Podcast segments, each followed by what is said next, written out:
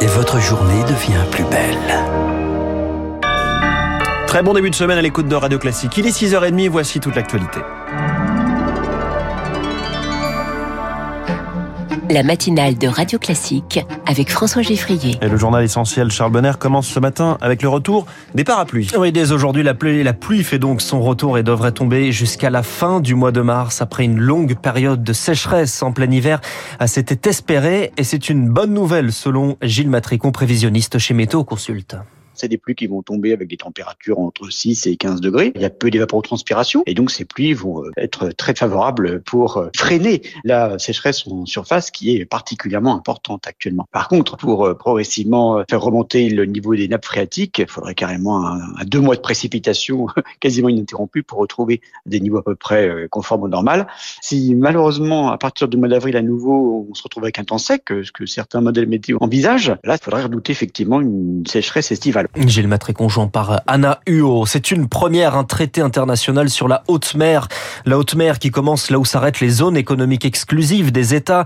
C'est plus de la moitié de la surface de la planète et la biodiversité y est aussi en danger. Les États membres des Nations Unies ont discuté pendant 15 ans pour aboutir à de nouvelles réglementations. Julien Rochette est le directeur du programme Océan à l'IDRI. D'abord, ça va permettre de pouvoir créer des aires marines protégées en haute mer, ce qui n'était pas possible en l'état actuel de la réglementation. Il y a un autre pilier qui concerne ce qu'on appelle appelle les études d'impact environnemental et qui euh, va globalement permettre de soumettre les activités euh, économiques qui s'exercent en haute mer à des exigences de durabilité. Et puis on peut enfin noter euh, un autre élément important, celui en lien avec les ressources marines génétiques, qui va permettre notamment que quand un médicament sera mis sur le marché et qui sera composé de substances trouvées en haute mer, bah, qu'il y ait une forme de redistribution des bénéfices avec les pays du Sud. On a à la fois un volet conservation et un volet aussi en lien avec l'équité. Rochette, jouant par euh, Azaïs. Le Sénat valide l'article 2 de la réforme des retraites. Oui, il prévoit la création d'un index senior, le dispositif qui doit lutter contre le chômage des plus de 55 ans.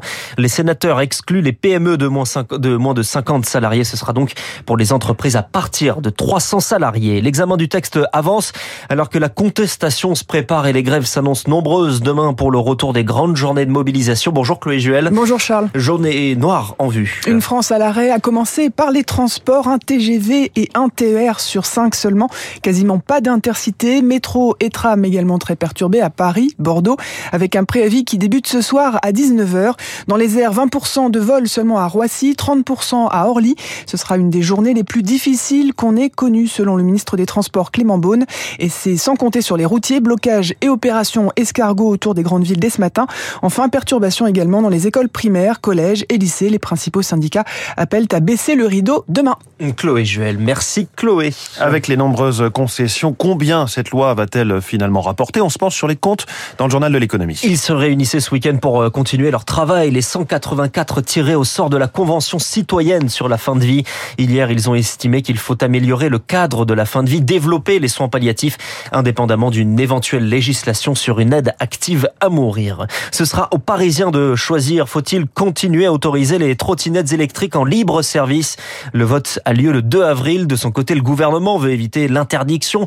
Il présente un plan pour réguler, mieux sécuriser avec une interdiction au moins de 14 ou 16 ans des clignotants.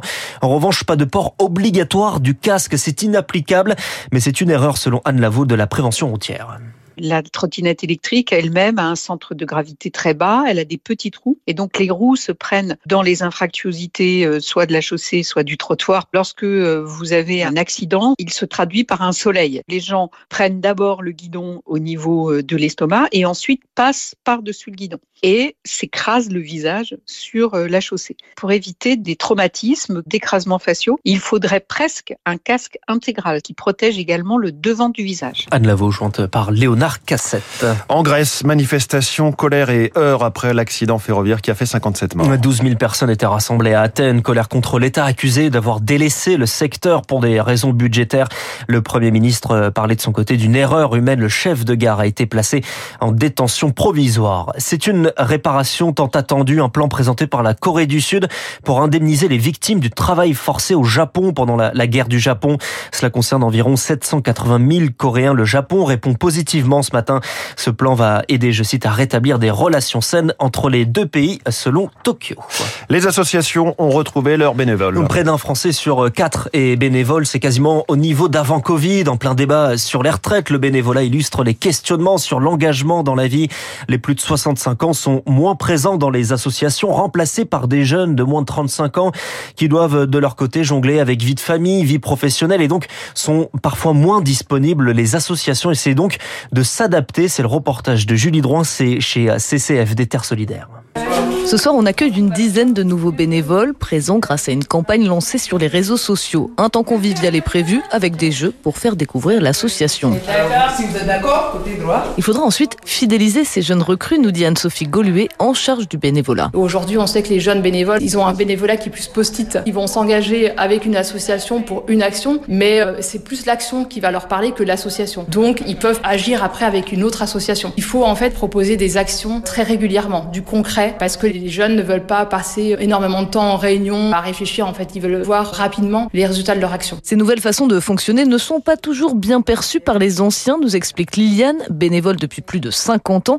Mais la cohabitation se met en place petit à petit. Il y a 5 ou 10 ans, j'aurais dit c'est presque impossible. Et de fait, non. Parce que souvent, ces anciens bénévoles ont vraiment à cœur de porter l'association et ils ont parfaitement compris qu'ils ne seraient pas éternels. Donc, euh, une partie a fait cette évolution. Et pour éviter un réseau à deux vitesses, l'association n'oublie pas de mélanger ces générations dans les actions de sensibilisation dans les écoles par exemple, où l'une apporte son expérience et l'autre sa facilité à communiquer avec ses pairs. Le reportage de Julie Droit au sein de l'association CCF des Terres Solidaires, c'est 7500 bénévoles. Merci Charles Bonner, il est 6h36, la Chine réélit son président, relance son économie et dote toujours plus son armée. Nous serons en Chine dans le journal de l'économie dans quelques minutes, mais d'abord, comment